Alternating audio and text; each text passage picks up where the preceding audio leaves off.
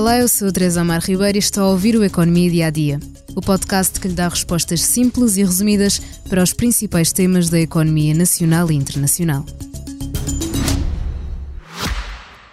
Já visitou hoje o BPI Expresso Imobiliário? Agora pode calcular o valor da sua propriedade e guardar a documentação da sua casa e do recheio numa nova área pessoal única no mercado. E ainda ficar a saber quanto pode pagar por uma casa localizá-la com uma pesquisa por polígonos e conhecer as soluções de crédito habitação BPI. BPI Expresso Imobiliário.pt Quem compra e quem vende na a mesma proposta de página. Orçamento do Estado para 2024 foi entregue e apresentada esta terça-feira. É um documento que tem impacto direto na vida dos cidadãos e que se torna ainda mais relevante num contexto de taxas de juro mais altas, com impacto no rendimento disponível de muitas famílias. O Ministro das Finanças, Fernando Medina, deixou claro que este orçamento era pensado sobretudo para a classe média, a mais afetada pela inflação e pela subida dos juros. Mas de que forma é que este orçamento mexe com a sua carteira? Vamos por partes. O orçamento promete um alívio no IRS em torno de 1.300 milhões de euros.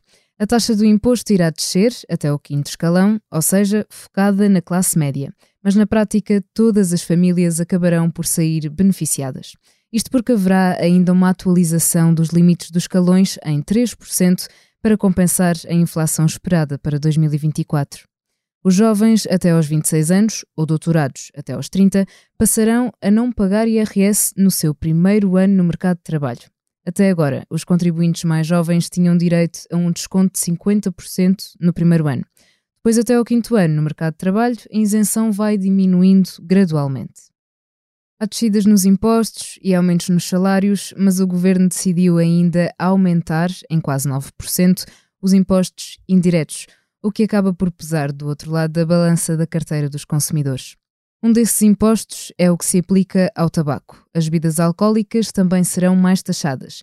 E no ISP e no Imposto de Circulação, o Estado prevê igualmente mais receita fiscal no próximo ano.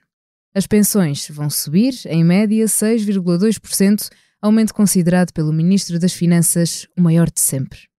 E quem beneficia do apoio de família vai ter também um aumento. Até ao quarto escalão e 6 anos de idade, a componente base sobe 22 euros. O salário mínimo, hoje nos 760 euros, passará em janeiro para 820. No setor privado, o governo sugere um aumento na ordem dos 5%, em troca de benefícios fiscais, embora caiba a cada empresa atualizar os funcionários como quiser. Mas há outras novidades do orçamento. O IVA zero terminará em dezembro e os sacos de plástico para fruta e legumes vão começar a custar 4 cêntimos. Na habitação, o orçamento do Estado segue as normas decididas no programa Mais Habitação, mas continua sem definir como vai funcionar o travão de aumento das rendas em 2024. O Parlamento vai debater a proposta na Generalidade nos dias 30 e 31 de outubro. A votação final global na Assembleia da República está marcada para 29 de novembro. É este o resumo das novidades do Orçamento do Estado para 2024.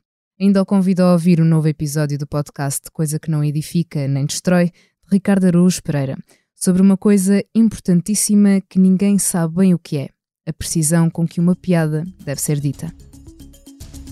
Obrigada por estar desse lado. Se tem questões ou dúvidas que gostaria de ver explicadas no Economia Dia a Dia, envie um e-mail para tearribeiros.express.empresa.pt. Voltamos amanhã com mais novidades económicas.